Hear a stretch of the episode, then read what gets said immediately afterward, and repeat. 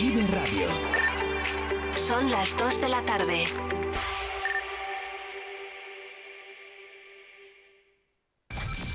Vive Radio, servicios informativos.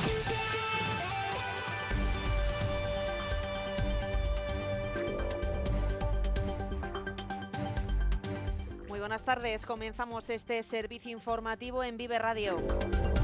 La consejera de Movilidad y Transformación Digital, María González, ha participado este martes en el tercer encuentro tecnológico Burgos Industria 4.0, organizado por el Digital Innovation Hub Industria 4.0 y la Sociedad Municipal Promueve Burgos. El presidente del encuentro, Mario Pampliega, ha destacado la necesidad de que industria y digitalización vayan de la mano para lograr una economía más productiva, innovadora y eficiente. 5.0 ¿eh? con el 5G que, nos permite online ¿eh? desde largas distancias poder hacer operaciones que eh, hasta ahora son impensables. Una persona a 3.000 kilómetros puede estar eh, ayudándonos a resolver un problema pero de forma instantánea, online.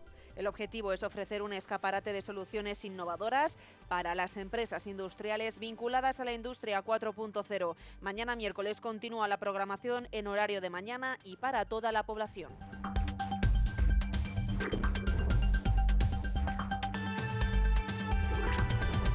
El estado social económico actual es deplorable, no puede ser peor. Así de contundente ha sido el presidente del Banco de Alimentos de Burgos, Julián Martínez, que ha asegurado en el magazine Vive Burgos que la inflación, los continuos ataques en Ucrania y en Oriente o el incremento de la pobreza provocan que sea muy necesario mejorar las capacidades económicas de la ciudadanía. Y es que Burgos atiende a cerca de 8.900 personas actualmente, cifra que ha incrementado en los últimos meses. Nosotros hemos vivido un cierto incremento, digamos, de personas atendidas de forma indirecta, que quizá parecía que, iban, que estaban reduciendo, porque también depende de los meses, depende de, las, de la estación, depende eh, de si la asociación en cuestión recibe por otra vía dinero, recursos que destinan a la alimentación y no solicitan al Banco de Alimentos, que nosotros hemos notado un incremento de personas que de forma indirecta eh, hemos atendido.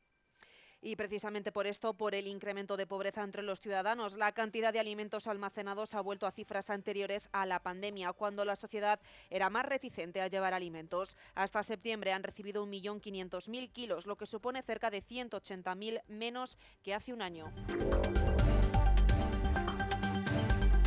El Ayuntamiento de Burgos y la Universidad Popular de Burgos, UNIPEC, han estampado su firma esta mañana en un nuevo acuerdo para ayudar a las mujeres víctimas de violencia de género a través de la formación para que obtengan ingresos propios.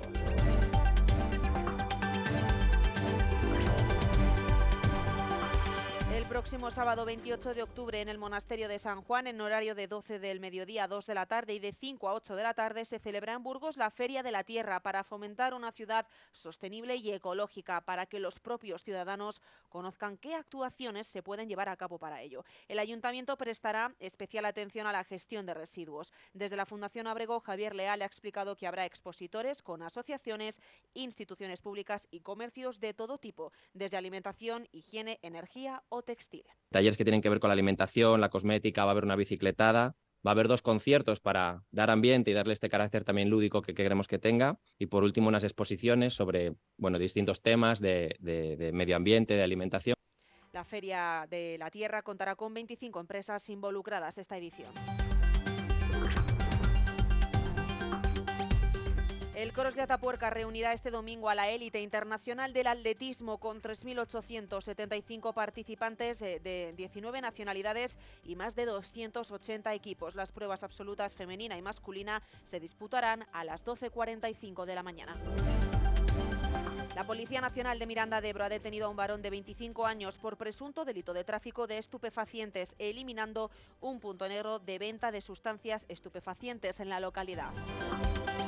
Y durante el mes de septiembre y la primera quincena de octubre se ha realizado el seguimiento de la recogida de la uva en 11 explotaciones agrarias dedicadas a la viticultura. Del total de las personas halladas trabajando, solo dos de ellas se encontraban en situación irregular. Hasta aquí el informativo con la actualidad local, continuamos con más noticias en Vive Burgos.